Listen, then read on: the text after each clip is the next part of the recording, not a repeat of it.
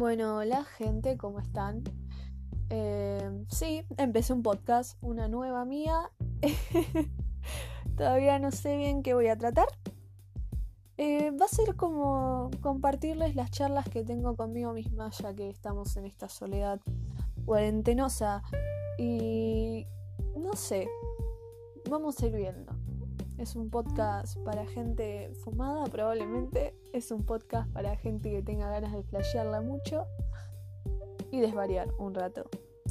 Y para quien tenga ganas de escucharlo, básicamente, voy a tratar de que no dure mucho, para que sea más fácil, al menos que quieran que dure más. Y capaz que esté en YouTube. Todavía no lo sé.